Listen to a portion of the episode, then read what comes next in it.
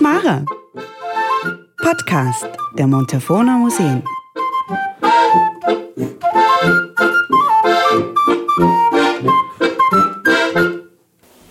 Ja gut, dann heiße ich auch alle herzlich willkommen. Schön, dass so viele gekommen sind und sich dafür interessieren. Ich werde euch heute, wie bereits angekündigt, die Ergebnisse meiner Diplomarbeit präsentieren. Äh, die handelt eben von den 23, 23 Entbindungsheimen, die mittlerweile alle geschlossen sind.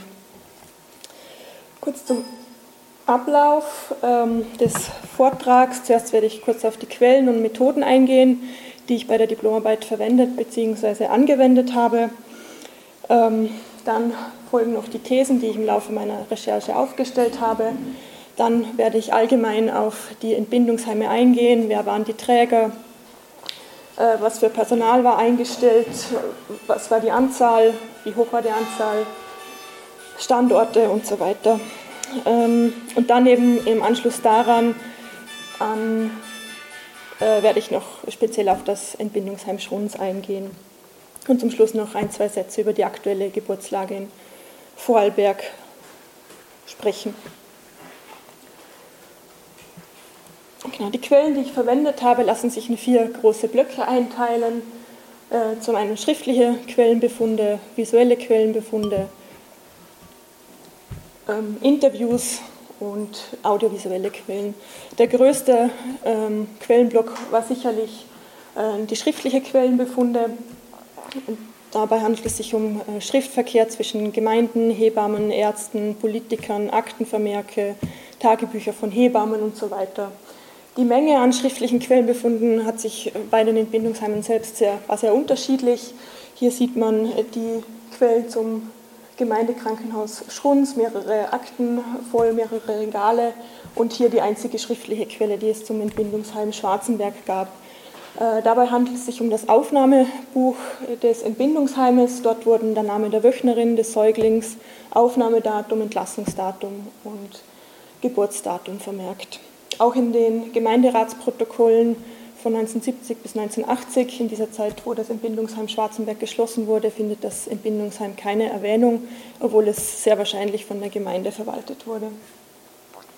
Ein weiterer Block waren eben visuelle Quellenbefunde, darunter Privatfotos, Fotos aus Archiven, Zeitungen und Zeichnungen.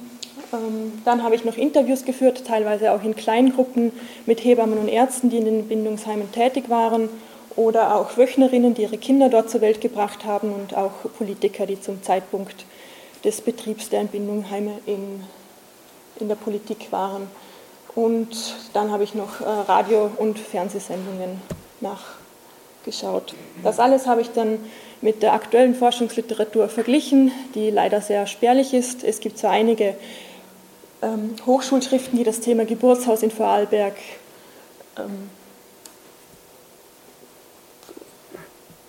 aufarbeiten, aber ähm, leider finden die damaligen Bindungsheime dort kaum Erwähnung. Hilfreicher waren da wirklich dann Gemeindechroniken, wo zumindest das Eröffnungsjahr und Schließungsjahr erwähnt wurden, was dann wiederum die Recherche im Archiv erleichtert hat.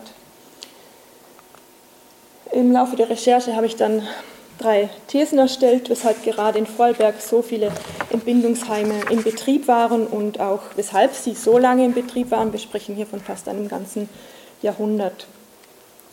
Erstens ging ich davon aus, dass die Zusammenarbeit verschiedener Institutionen, die äh, den Betrieb der Entbindungsheime erleichterte, äh, dazu zählen aber die Zusammenarbeit von Gemeinde, der römisch-katholischen Kirche und lokal, dem lokalen Gesundheitssystem und in einem Fall auch das französische Militär. Als äh, zweiten Grund für die hohe Anzahl an Entbindungsheimen als zweiter Grund war sicherlich auch die Multifunktionalität der Entbindungsheime, denn ein Entbindungsheim war nicht nur ein Ort der Geburt, sondern es war eine Institution mitten im Ort, an die auch verschiedene andere Institutionen angegliedert waren, wie Armenhäuser, Altenheime, Pflegeheime, Landwirtschaftsbetriebe, teilweise auch Schulen oder Ferienwohnungen. Als weiterer Grund für die lange Zeitdauer der Entbindungsheime war sicherlich auch ähm, die Änderung der Bedeutung und Funktion der Entbindungsheime. Denn zu Beginn des 20. Jahrhunderts wurden die Entbindungsheime oft aus äh, einer sozialen Notwendigkeit heraus eröffnet. Ähm, denn zum damaligen Zeitpunkt waren Hausgeburten noch äh, gang und gäbe. Und das war einfach ein sehr niedriger hygienischer Standard und ähm, ja, die Sterberate war den Gemeinden oft zu hoch und sie versuchten es dann mit der Eröffnung von den Bindungsheimen einen höheren hygienischen Standard äh, zu erreichen. Ähm, Im Laufe der Jahre änderte sich dann diese Bedeutung, da das den Frauen nun möglich war, aufgrund der steigenden Mobilität ähm, möglich wurde zu wählen, gebäre ich im Krankenhaus mit der Anwesenheit eines Arztes, der ist rund um die Uhr da und gibt mir auch ein, für manche Frauen ein gewisses Gefühl von Sicherheit. Oder bekomme ich mein Kind im gemeindeeigenen Entbindungsheim? Ich bin in meiner eigenen Gemeinde, die Familie kann mich besuchen kommen. Es ist eine sehr familiäre Atmosphäre im Entbindungsheim. Genau. Und so kam es eben zum Wandel der Bedeutung in der zweiten Hälfte des 20. Jahrhunderts wo die Frauen dann eben wählen konnten, äh, Entbindungsheimgeburt oder Krankenhausgeburt und somit auch auf eine gewisse Art die Geburtsmethode wählen konnten. Nun ein kurzer historischer Rückblick zur allgemeinen Geburtsgeschichte in äh, Vorarlberg ab dem 19. Jahrhundert. Im Gegensatz zu den meisten anderen österreichischen Städten hatte, oder Regionen hatte Vorarlberg keine größere Gebärklinik in der Umgebung anders wie zum Beispiel Innsbruck oder Wien. Und bis zur Jahrhundertwende kamen die meisten Kinder, wie gesagt, zu Hause auf der Welt in Begleitung der Gemeindehebamme oder sonst erfahrenen Frauen. Die einzigen Ausnahmen waren unverheiratete, schwangere Frauen. Diese wandten sich oft an die größeren Gebärkliniken der Städte Innsbruck, Trient oder St. Gallen, wo sie ihre Kinder heimlich zur Welt bringen konnten, weil sie eben Angst hatten vor moralischen Sanktionen oder Ausschluss der Gesellschaft. So kam es dann, dass Anfang des, 19, des 20. Jahrhunderts die Hebamme Ottilia Schwendinger das erste nachgewiesene Entbindungsheim in Vorarlberg als private Einrichtung in ihrem Familienhaus eröffnete, eben genau für diese Frauen. Diese konnten dann bis zur Geburt auch im Entbindungsheim wohnen und einfache Arbeiten für ein wenig Lohn verrichten. In den Jahren 1927, 31 und 36 folgten die Entbindungsheime Lustenau, Au und Rankweil. Die Hebammen und Gemeinden errichteten diese Entbindungsheime, wie gesagt, äh, aufgrund der schlechten hygienischen Voraussetzungen bei Hausgeburten. Und für viele Hebammen war es auch eine Erleichterung, in einem Entbindungsheim zu arbeiten. So musste sie nicht mehr zu der Geburt in die oft abgelegenen Häuser gehen, sondern die Frauen kamen nun zu, nun zu ihnen. Von 1938 bis 1945, als Österreich bereits Teil des Dritten Reiches war, wurden neun weitere Entbindungsheime eröffnet in Alberschwende, Bezau, Andelsbuch, Eck, Geissau, Honems, Mittelberg, Schrunz und Bregenz. Äh, wie man im Diagramm gut sehen kann, wurde fast ein Drittel aller Entbindungsheime in diesem Zeitraum errichtet. Und bei drei Entbindungsheimen äh, kann auch ein direkter Zusammenhang mit der nationalsozialistischen Regierung gemacht werden. Das sind zum einen die Entbindungsbaracke für die Ostarbeiterinnen in Honems. Diese wurde errichtet für Zwangsarbeiterinnen, die auch äh, bis aus dem Tirol nach Honems geschickt wurden zur Entbindung und möglicherweise auch zur Abtreibung. Ähm, dann ein anderes Entbindungsheim war das Entbindungsheim in Geissau. Hier erhielt das Kloster in Geissau die Auflage, ein Entbindungsheim zu errichten, ansonsten hätte das Kloster ähm, geschlossen wäre geschlossen worden von der Regierung. Und das Entbindungsheim Bezau, dort bekam die Gemeinde die Auflage, ein Entbindungsheim zu errichten. Bis 1956 blieben die Anzahl der Entbindungsheime beinahe konstant. Drei Entbindungsheime wurden neu eröffnet, in Hart, Lauterach und Rankweil. Zwischen 1958 und 1966 wurden dann noch vier weitere in Höchst, Hittisau, Schwarzenberg und Sulzberg eröffnet. 1973 erfolgte die letzte Öffnung Eröffnung eines Entbindungsheimes in Vorarlberg in Fontanella. Ab 1971 setzte dann auch die sukzessive Schließung ein. Und von 1966 bis 1971 und 1973 erreichte Vorarlberg mit 16 Entbindungsheimen den Höchststand. Die Geburtshilfestationen, die fünf Geburtshilfestationen sind hier in der Grafik nicht mit einberechnet. Hier habe ich noch eine Tabelle, kann man jetzt wahrscheinlich nicht so lesen, ähm, äh, mit allen Entbindungsheimen aufgelistet. Eröffnungsjahr, Schließungsjahr, Träger und Bettenanzahl. Wie man hier sehen kann, hatte beinahe jede größere Gemeinde in Vorarlberg ein Entbindungsheim. In Rankweil und Hart standen den Frauen auch zeitgleich sogar zwei Entbindungsheime zur Verfügung. Die Träger waren meist die Gemeinde oder Hebammen selbst, die es als private Einrichtung führten. Ausnahmen waren Geißer, wie gesagt, das wurde vom Kloster verwaltet. Bregenz wurde vom französischen Militär verwaltet. Die hatten ein Entbindungsheim eingerichtet für Frauen, die von Besatzungssoldaten schwanger wurden. Andelsbuch und Au, dort war es der Krankenpflegeverein bzw. die Armenhausstiftung. Das Personal unterschied sich je nachdem, wer der Träger war. In den gemeindeeigenen Entbindungsheimen war meist die Gemeindehebamme angestellt für das Entbindungsheim. Der Gemeindearzt stand ja aber als äh, ärztlicher Leiter gesetzlich vor. Trotzdem war dieser meist nur bei Geburtskomplikationen anwesend und die Hebamme regelte ansonsten alles selber.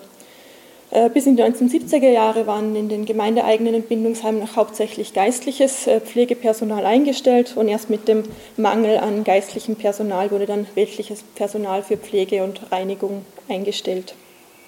In den privaten Entbindungsheimen, diese wurden von freiberuflichen Hebammen in meist den eigenen Familienhäusern geleitet. Auch hier war der Gemeindearzt der gesetzliche Leiter, war aber auch nur bei Geburtskomplikationen anwesend. In manchen Fällen erhielten die freiberuflichen Hebammen Unterstützung von der Familie, ansonsten regelten sie alles selber. Das heißt Reinigung, Küche, Verpflegung, Verwaltung, Finanzierung wurde alles von der Hebamme gestemmt. Die Größe der Entbindungsheime variierte auch sehr stark. Das äh, kleinste von Pamela hatte ein bis zwei Betten und das größte in Lustenau 15 Betten. In diesen Folien kann man die Anzahl und ähm, Standorte der Entbindungsheime nachverfolgen. Also 1935 gab es lediglich drei Entbindungsheime.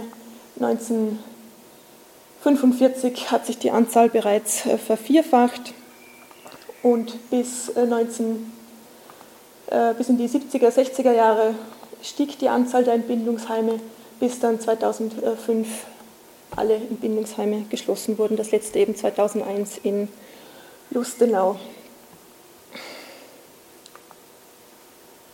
Der Höchststand der Entbindungsheime war, wie gesagt, in den 1960er, 70er Jahren. Ähm, die meisten Entbindungsheime befanden sich im Bezirk äh, Bregenz. Das mag zum einen an der hohen Einwohnerdichte liegen, also mehr wie jetzt im Bezirk äh, Bludenz. Zum anderen war in den 40er, 50er Jahren auch der Bregenzer Wald einfach schlechter zu erreichen. Ab den 19 ähm, ab 1971 begann dann die sukzessive Schließung der Entbindungsheime. Von 1971 bis 1977 wurden fünf Entbindungsheime geschlossen, in Höchst, Hart, Hittisau und Lauterach und in Schwarzenberg. Dort lag vor allem die niedrige Auslastung im Vordergrund der Schließungen. Die sinkenden Geburtenzahlen lassen sich aber auch mit der Fertigstellung der, Entbindung, der Entbindungsstation im Krankenhaus Bregenz in Verbindung bringen. Zudem fand ab den 70er Jahren auch ein allgemeiner Geburtenrückgang statt. Auch der, die Einführung des Mutter-Kind-Passes führte ähm, zu einem, vermutlich zu einem Geburtenrückgang, denn ab jetzt waren die Frauen verpflichtet, in der Schwangerschaft Voruntersuchungen beim Arzt durchzuführen. Dieser überwies sie dann in manchen Fällen auch ins Krankenhaus, wo sie dann bis zur Geburt in Betreuung blieben. Aber auch die steigende Mobilität der Bevölkerung war ein großer Faktor, den Frauen war es nun leichter möglich, in die Krankenhäuser zu gelangen. Und dort war eben, wie gesagt, dauernd ein Arzt anwesend, was einigen Frauen einfach das Gefühl der Sicherheit gab. Ähm, zudem erfolgte ein Rückgang an geistlichen Schwestern. Diese übernahmen in vielen Entbindungsheimen einen Teil der Pflege. Und mit dem Nachwuchs wurden viele der geistlichen Schwestern zurückgerufen in die Mutterhäuser wodurch die Gemeinden äh, weltliches Personal einstellen musste, was mit höheren Kosten verbunden war. In den Jahren 1982 bis 1986 kam es zur Schließung von vier weiteren Heimen, Alberschwende, Sulzberg, Fontanella und Lingenau. Das Alberschwende Entbindungsheim war das erste, welches aufgrund von Hebammenmangel schließen musste. Anfang der 1980er Jahre fand sich keine Hebamme mehr, die die Aufgaben einer Hebamme im Entbindungsheim übernehmen wollte. Äh, eine Hebamme im Entbindungsheim, zumindest dort, durfte nicht länger als 20 Auto, sich nicht länger als 20 Autominuten vom Entbindungsheim entfernen und hatte auch einen 24 Stunden, sieben Tage die Woche Bereitschaftsdienst, der nicht separat ausbezahlt wurde. Und aufgrund dieser Bedingungen entschlossen sich viele junge Hebammen zu diesem Zeitpunkt für eine Anstellung im Krankenhaus, wo sie geregelte Arbeitszeiten hatten. Auch das ärztliche Haftungsrisiko wurde erstmals äh, diskutiert. Den Gemeindeärzten wurde das Risiko mit den sich andauernd ändernden haftungsrechtlichen ähm, Situationen zu hoch und sie sprachen sich deshalb auch vermehrt für eine Schließung der Entbindungsheime aus. Hinzu kam der schlechte hygienische Standard der inzwischen der in die Jahre gekommenen Entbindungsheime und eine Renovierung war für die Verantwortlichen aufgrund der niedrigen Geburtenzahlen nicht mehr rentabel. Die dritte und letzte Schließungsphase 1991 bis 2001 ähm, fand dort statt. Gründe für die Schließung waren erneut Personalmangel, finanzielle, finanzielle Aspekte und die Rivalität der Krankenhäuser. Darüber hinaus mischte sich jetzt nun aber die Landespolitik auch immer mehr in die lokalen Strukturen ein, durch Kürzungen von Subventionen beispielsweise.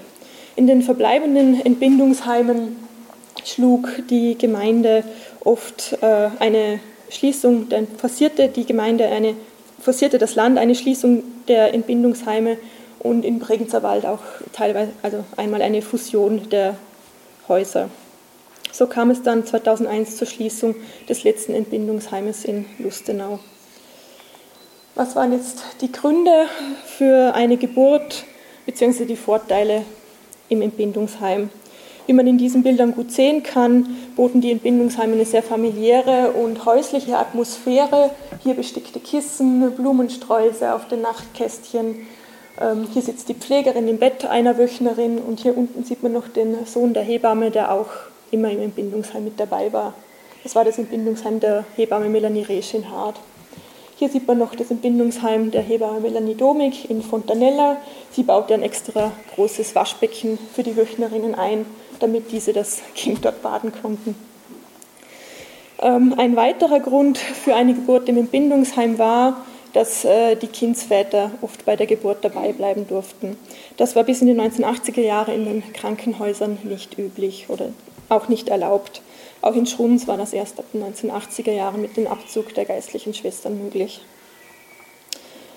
Ja, nun werde ich noch auf das Entbindungsheim Schrunz eingehen.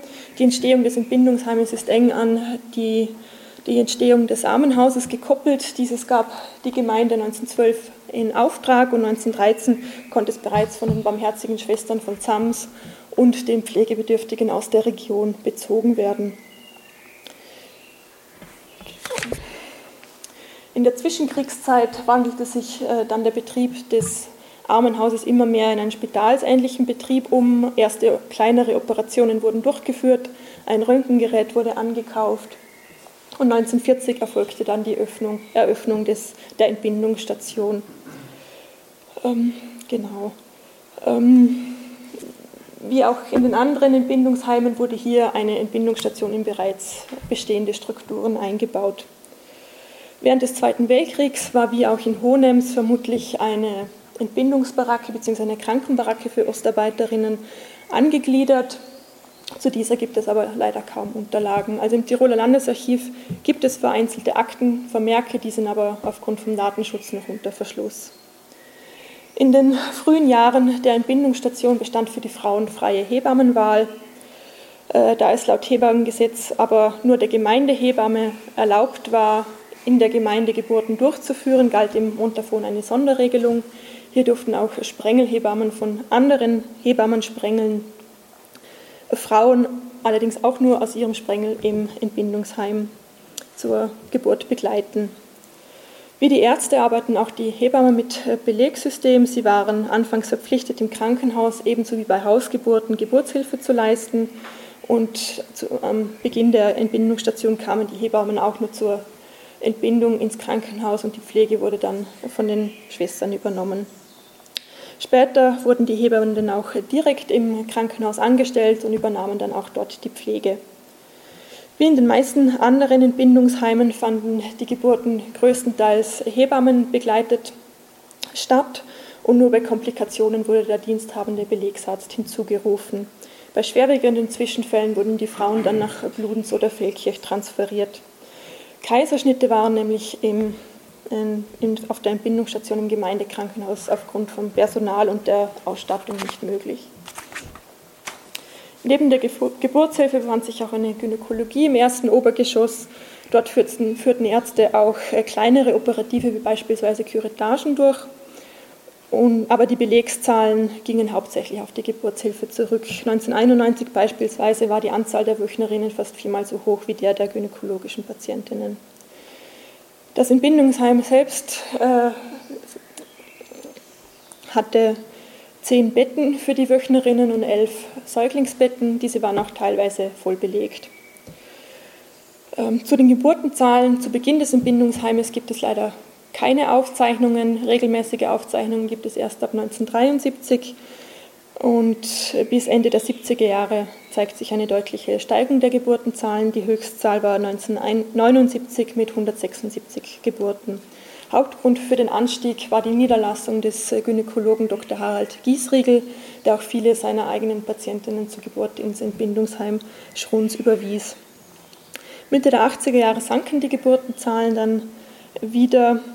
Ähm, laut Dr. Giesriegel ist das auf die sich äh, rechtlichen Veränderungen äh, im Medizinsystem zurückzuführen. Auch er hat laut eigener Aussage vermehrt Frauen in die größeren Krankenhäuser äh, überwiesen. Und Dr. Giesriegel hat auch noch gemeint, dass die Frauen nun mehr um das Restrisiko bei einer Geburt Bescheid gewusst haben, trotz problemloser Schwangerschaft, was auch wieder zur Tendenz zur Geburt im Krankenhaus geführt hat. In den 80er Jahren wurde das St. Josefsheim generalsaniert auch auf der Entbindungsstation gab es Neuerungen. Es gab nun in jedem Zimmer eine Dusche, ein eigenes WC.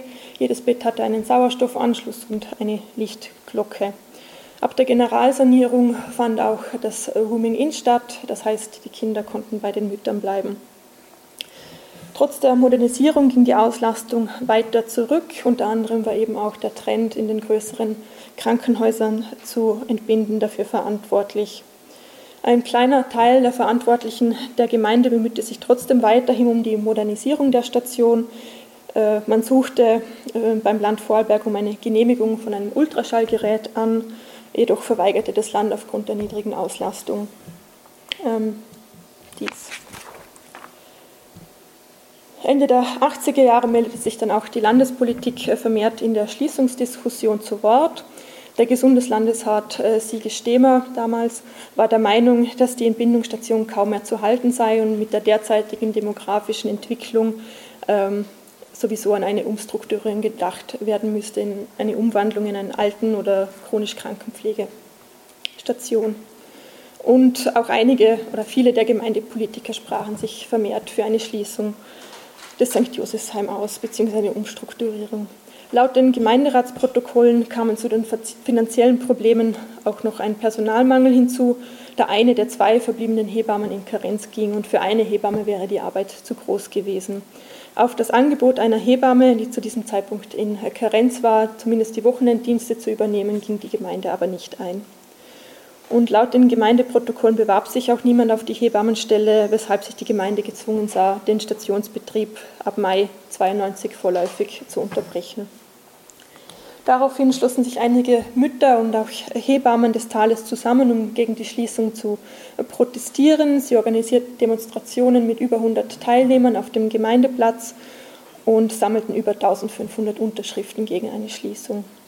Auch einige der Belegsärzte schlossen sich zusammen, um die Verantwortlichen der Gemeinde noch umzustimmen.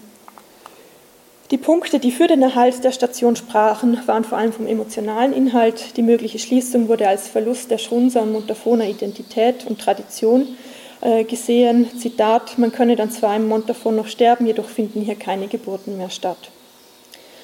Der Vorsitz der Gemeindevertretung stellte sich ein Ultimatum bis September 92. Bis dahin gaben sie sich Zeit, neues Personal zu finden und einzustellen.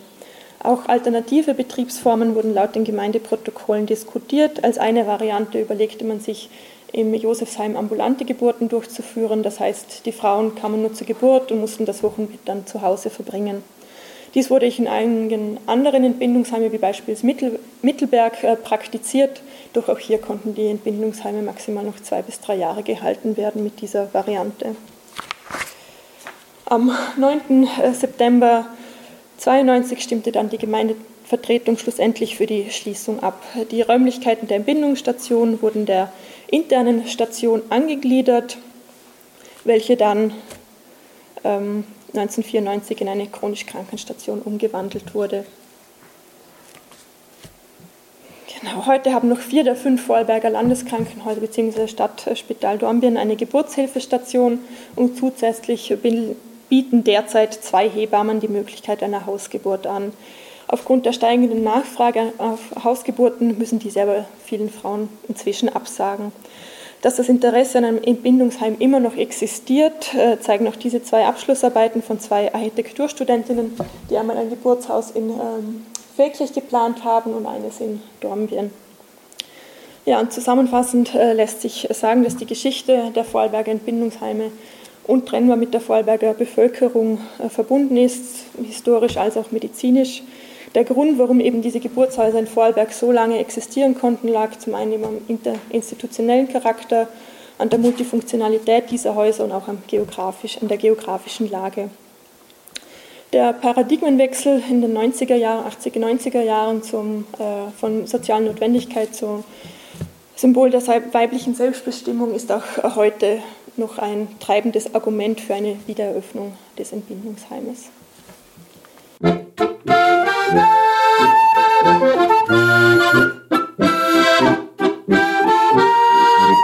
Von früher bis Mara. Podcast der Montafona Museen.